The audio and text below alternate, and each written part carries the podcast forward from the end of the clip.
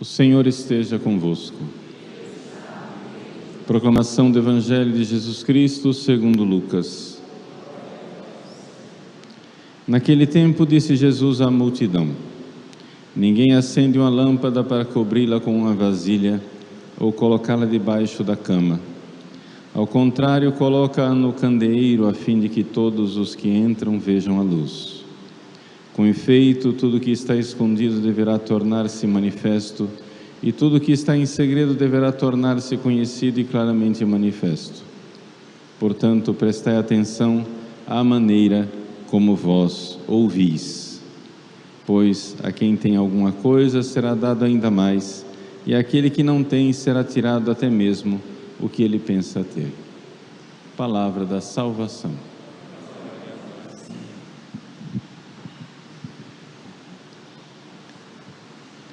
Meus queridos irmãos, recordamos hoje a aparição de Nossa Senhora em La Salette, na França.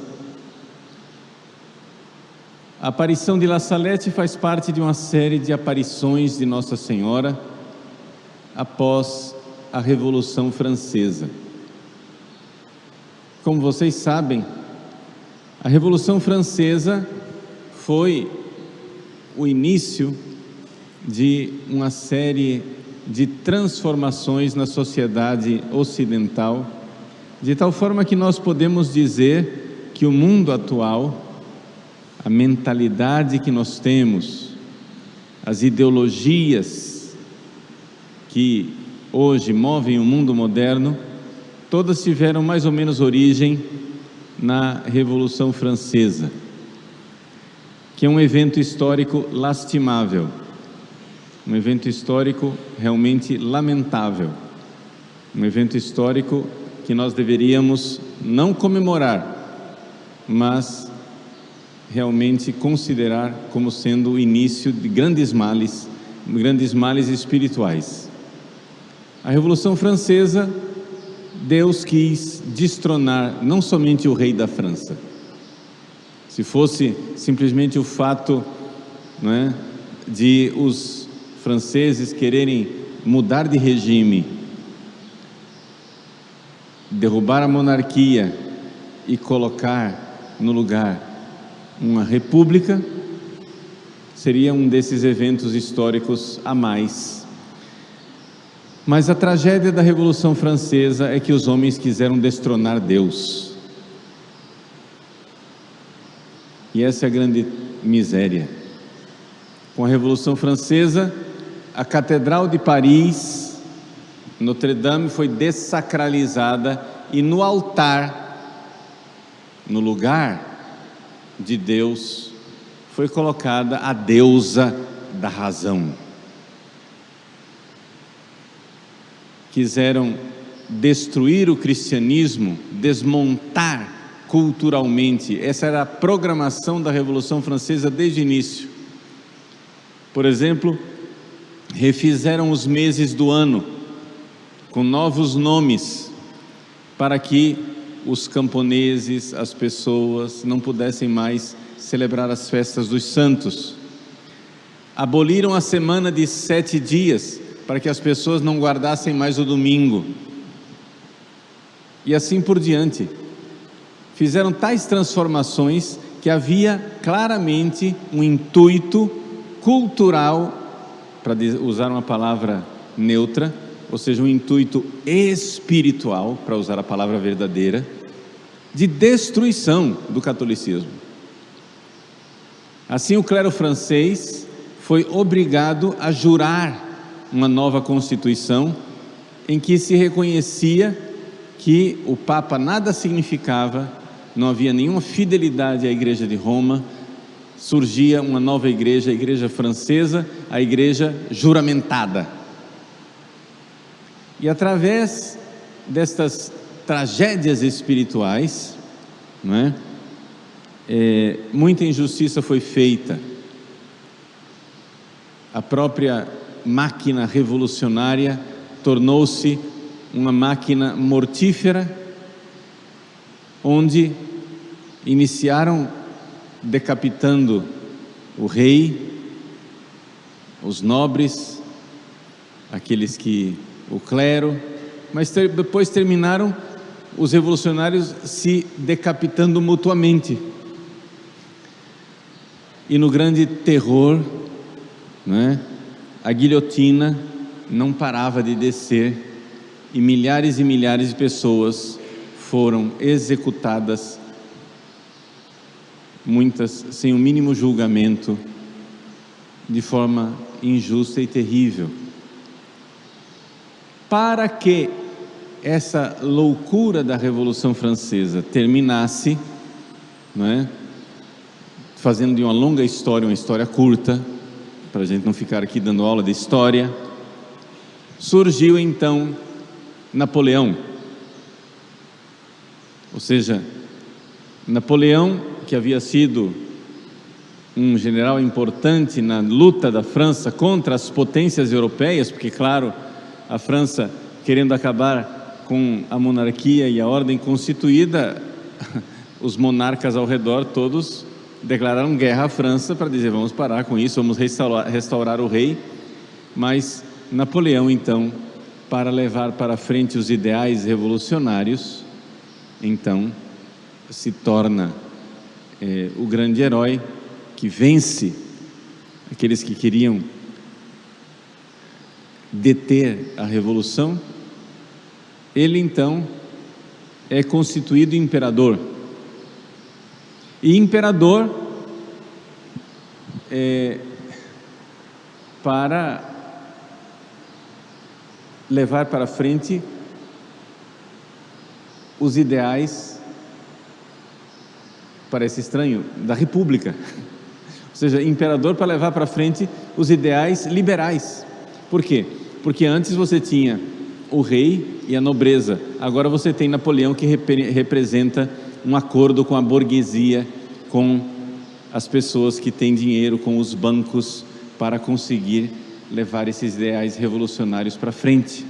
Era necessário que alguém com pulso de ferro para reorganizar a França depois de tantas tragédias.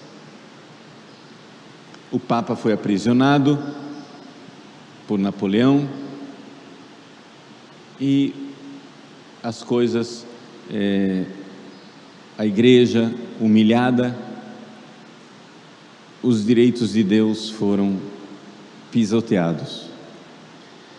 É nesse contexto pós-napoleônico que aparece Nossa Senhora em La Salette. E Nossa Senhora encontra uma França onde a religião já não existe, praticamente. Ou seja, o povo francês, os padres fiéis a Roma estavam ficaram, tiveram que se esconder, tiveram que fugir. O povo ficou abandonado a si mesmo durante muito tempo e por isso a religião caiu. As pessoas não praticavam quase mais a religião. Quando voltou o clero, quando voltou a aspas, normalidade, depois que Napoleão morreu, depois que tudo parecia que ia voltar ao normal, as coisas não voltaram ao normal porque espiritualmente o povo não voltou ao normal. Então Nossa Senhora aparece a dois pastorinhos nas montanhas de La Salette, na França, né? a Melânia e o Maximino, e aparece chorando. Por que Nossa Senhora chora em La Salette? Ela chora para reclamar que nós não estamos seguindo os mandamentos da primeira tábua da lei de Deus. Veja, é claro que houve muita tragédia e muito pecado contra os mandamentos da segunda tábua. Quais são as tábuas da lei de Deus? Tem a primeira tábua que fala dos direitos de Deus, amar a Deus sobre todas as coisas, não tomar seu santo nome em vão, guardar domingos e festas, e a segunda tábua da lei, que são os mandamentos com relação ao próximo, não é? honrar pai e mãe, não matar, não pecar contra a castidade, não furtar, não levantar falso testemunho, não desejar a mulher do próximo, não cobiçar as coisas alheias. Essa é a segunda tábua. É evidente que a Revolução Francesa provocou muita injustiça, muita desgraça, morte, tragédias, os pecados contra o próximo. Mas Nossa Senhora vê que não será possível restaurar a justiça, que não será possível restaurar a ordem na França sem antes colocar Deus de volta no lugar dele. Como é possível você pedir para os homens respeitarem os outros homens quando alguns homens se acham Deus? É necessário destronar os homens e colocar Deus no lugar. É necessário colocar todos debaixo da obediência a Deus. Por que é que nós temos desmandos? Por que é que nós temos tragédias, revoluções? Por quê? Porque o homem se revolta com fúria satânica querendo ser Deus. Não servirei. Nós olhamos para o nosso Brasil, o que é que seria importante para nós mantermos a ordem, a harmonia na nossa pátria, no nosso país? Que Deus fosse Deus em todos os corações. Mas porque Deus não é Deus em todos os corações, alguns se acham deuses. E o que decorre disso é injustiça, é tirania, é opressão. Para que nós sejamos livres, para que nós sejamos verdadeiramente um país onde reina a ordem e a justiça, precisaríamos que todos colocassem em ordem a hierarquia das coisas e Deus fosse Deus, todos obedecessem a Deus. Nossa Senhora aparece em La Salete então chorando, e chorando por quê? Dizia eu, chorando porque as pessoas não obedecem a Deus cumprindo os mandamentos da primeira tábua da lei que são mandamentos para os quais as pessoas se tornaram insensíveis. Quando você diz para uma pessoa que ela peca porque ofendeu o pai e a mãe, a pessoa ainda entende. Ela peca porque matou alguém, a pessoa entende. Ela peca porque cometeu adultério, a pessoa ainda entende. Ela peca porque roubou, a pessoa entende. Ela peca porque mentiu, a pessoa entende. Mas quando você chega e diz que ela peca porque não ama a Deus, porque colocou outros deuses ou colocou a si mesmo no lugar de Deus, porque não venera e não respeita o nome de Deus, porque não guarda domingos e festas. Nossa Senhora chora em La Salete e diz aos dois pastorinhos que ela está chorando porque os seus filhos trabalham no domingo.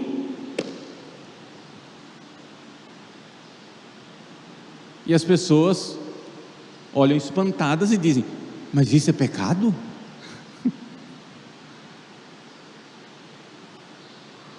Porque as pessoas, diz Nossa Senhora, é nossa mãe quem diz isso com palavras bem duras, hein? Fazem fila no açougue para comer carne durante os dias em que não é para comer carne, como se fossem cães.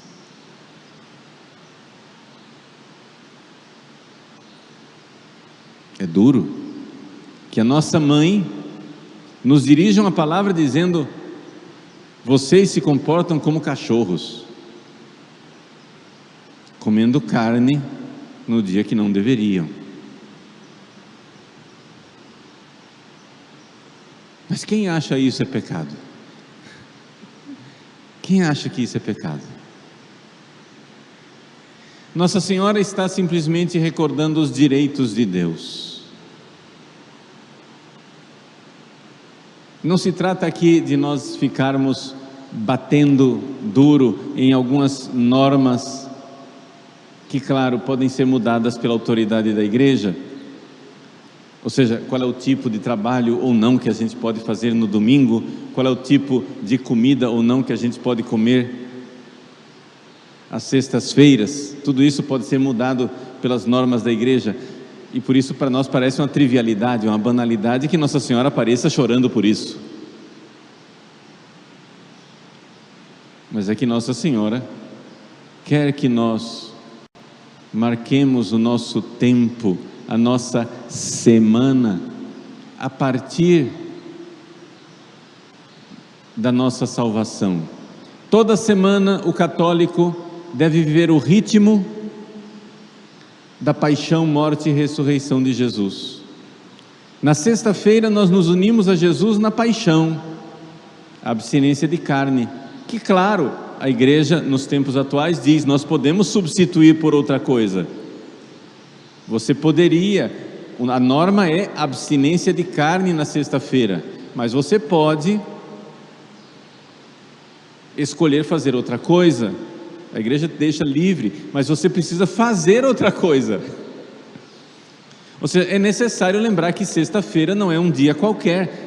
Na sexta-feira nós veneramos, adoramos, amamos nosso Senhor Jesus Cristo, que morre na cruz para nos salvar. Então, o ritmo semanal de um católico é marcado por sexta-feira, domingo, sexta-feira, domingo, sexta-feira, domingo. A sexta-feira nos unimos à paixão de Cristo. No domingo é a festa da ressurreição.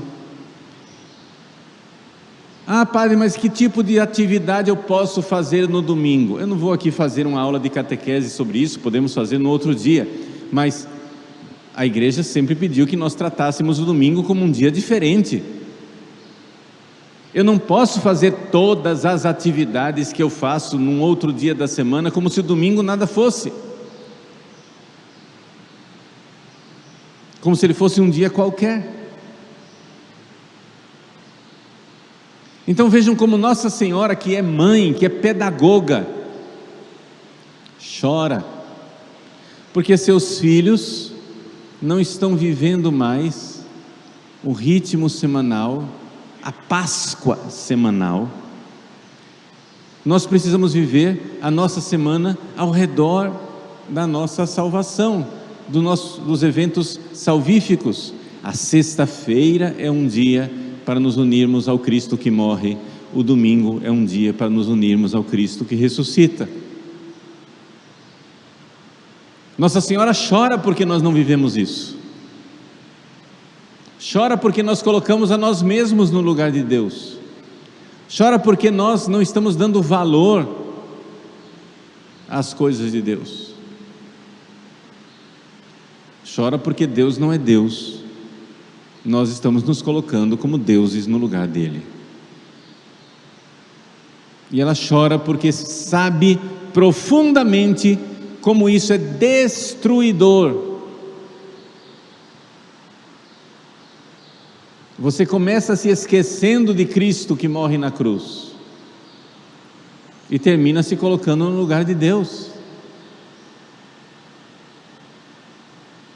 Você começa não chorando porque Cristo morreu na cruz e termina fazendo os outros chorarem com as suas injustiças.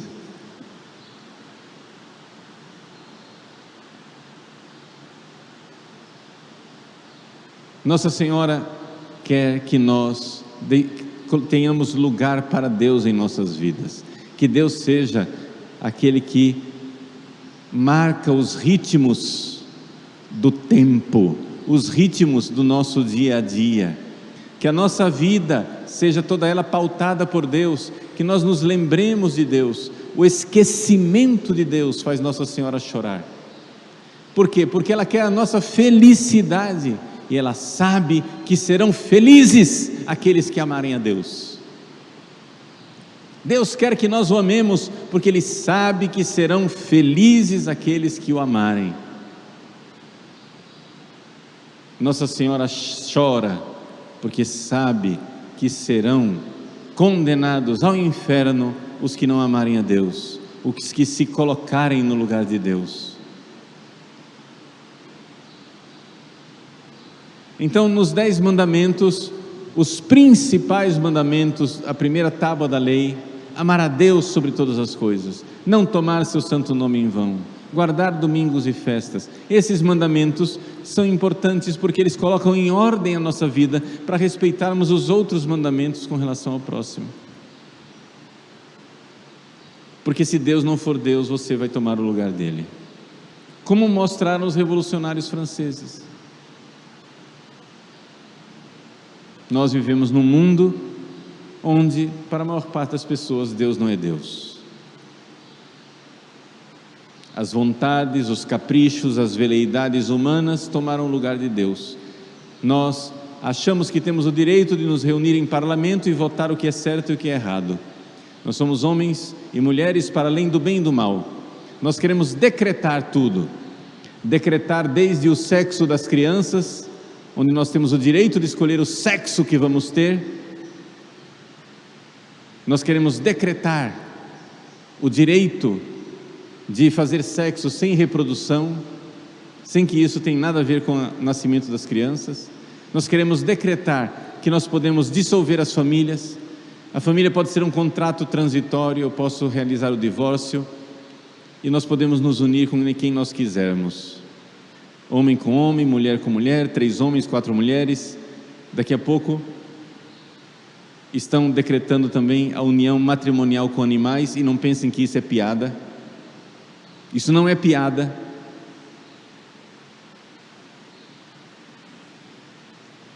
Onde o ser humano, rindo de Deus, quer ser agora ele o princípio da ordem. E por isso causamos a grande desordem. Como é que você, ser humano, é que quer decretar o que é o certo e o que é o errado? Então, se nós vamos ter no, na face da terra 7 bilhões de pessoas, onde cada um é Deus, então é evidente que nós vamos ter que ter um deusão maior, né? que tiraniza e oprime a todos esses deusezinhos para que eles fiquem quietinhos e comportados. Isso chama-se ditadura. Mas se nós tivéssemos Deus no coração, seria diferente. O cristianismo nasceu historicamente diante de uma certeza: convém antes obedecer a Deus do que aos homens. Por causa disso, os nossos primeiros pais, os apóstolos, desobedeceram ao sinédrio. Por causa disso, os mártires derramavam seu sangue nas arenas romanas para se antepor, para se para resistir a um imperador romano que queria tomar o lugar de Deus. Hoje outros querem tomar o lugar de Deus. Nossa Senhora chora. Nós devemos ouvir esse apelo de mãe e colocar Deus de volta no lugar, mesmo que isso nos custe, como custou a tantos dos nossos ancestrais, o derramamento do nosso sangue para dar a Deus o que é de Deus.